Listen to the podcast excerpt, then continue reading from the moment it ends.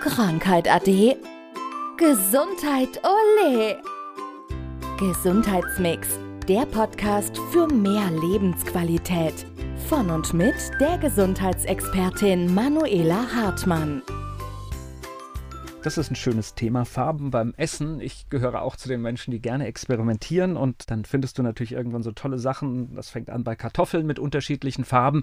Ich muss ganz ehrlich sagen, bei meiner Familie habe ich Irritation ausgelöst, wenn dann die Kartoffeln zum Beispiel eine bläuliche mhm. Färbung haben, obwohl ich das wunderbar finde. Das sieht gut aus. Ja, es ist ja, das Auge ist mit, ja, und je mehr Farben wir auf dem Teller haben, desto hübscher ist es doch. Also ich bin auch am liebsten für den Regenbogen auf dem Teller. Das ist für die Ernährung so ein Grundprinzip. Haben wir mehrere Farben auf dem Teller, ist das gut für die Ernährung? Ja, in dem Moment nimmst du natürlich auch ganz unterschiedliche Stoffe auf. Also wenn du da jetzt wieder schaust, jede Farbe hat ja so im Grunde auch einen Hauptanteil an Stoffen und wenn du die möglichst alle abdeckst und dann bist du sehr, sehr gut unterwegs, was deine Nährstoffversorgung angeht. Warum sind wir denn irritiert? Also ich meine, es gibt ja noch das Beispiel auch Tomaten, mhm. Äh, wenn die nicht rot sind.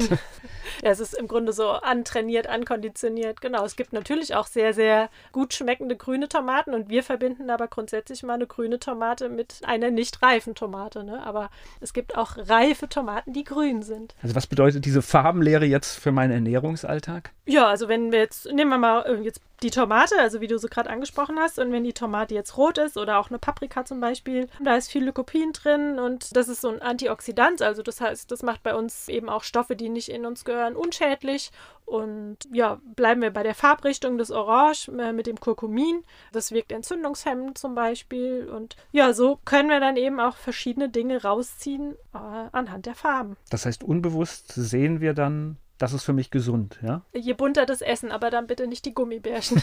das wäre jetzt mein Stichwort gewesen, weil das macht sich natürlich die Lebensmittelindustrie zunutze, insbesondere bei Süßigkeiten. Das hat natürlich auch einen Grund, warum die vielfarbig sind. Na ne? klar, ne? je mehr Farben, desto schöner fürs Auge und die Leute zieht es halt eben an. Aber das bitte besser beim Gemüse als bei Gummibärchen oder Smarties. Ja, es, ist, es sieht halt bunt und lecker aus und jetzt verstehen wir, was es uns vielleicht signalisieren soll. Genau. Lass uns noch auf grün. Das haben wir noch ein bisschen. Genau, also da haben wir eben das Chlorophyll drin. Das ist eben in den ganzen Blattgemüsen oder im Brokkoli zum Beispiel. Und das hilft uns, unsere Zellen aufzubauen und gleichzeitig aber auch wieder bei der Entgiftung. Also das heißt, da wieder schädliche Stoffe rauszutransportieren aus dem Körper. Oder wenn wir in der Richtung sind, dann die Polyphenole aus dem Blauen, also die Heidelbeere zum Beispiel, die ja sehr gesund ist, oder Blaubeere oder die Trauben. Jetzt sind wir aus einer Weinregion. Ja, und die wirken eben auch wieder antioxidativ, was auch wieder sehr, sehr gut ist. Und keine Farbe in dem Sinn, aber es ist ja weiß dann zum Beispiel, die Zwiebel und die wirkt eben antioxidativ antibakteriell, auch wieder entzündungshemmend oder zum Beispiel, jetzt sind wir auch noch in der Erkältungszeit, sekretlösend, kennst du vielleicht auch als Einsatz, also das ist das Allicin und der klassische Ohrenwickel oder Halswickel oder so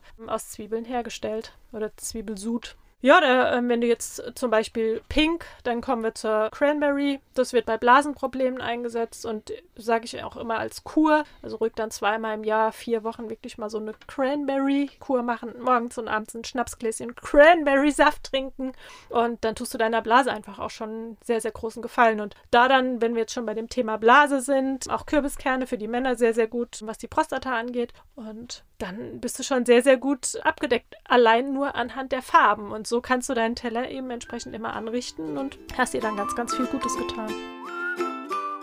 Das war Gesundheitsmix, der Podcast für mehr Lebensqualität. Von und mit der Gesundheitsexpertin Manuela Hartmann. Die im Podcast dargestellten Inhalte dienen ausschließlich der allgemeinen Information. Sie stellen keine Empfehlung oder Bewerbung der beschriebenen oder erwähnten diagnostischen Methoden oder Behandlungen dar und ersetzen keinesfalls die Beratung durch Therapeuten. Bitte wenden Sie sich bei gesundheitlichen Fragen oder Beschwerden immer an die Therapeutin oder den Therapeuten Ihres Vertrauens.